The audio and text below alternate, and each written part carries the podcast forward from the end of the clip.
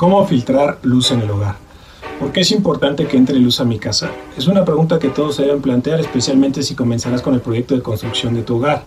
No se debe tomar a la ligera, ya que la luz es importante, porque gracias a ella la distribución de los espacios, el tamaño del hogar y tu economía se verán beneficiados, pues puedes generar un ahorro hasta el 20% como es en mi caso, la luz natural al máximo con estos consejos que puedes poner en práctica. Ya conoces estas maneras de iluminar tu casa, pero ¿qué sucede cuando la luz natural que entra en tu hogar no es tan intensa en algunas zonas?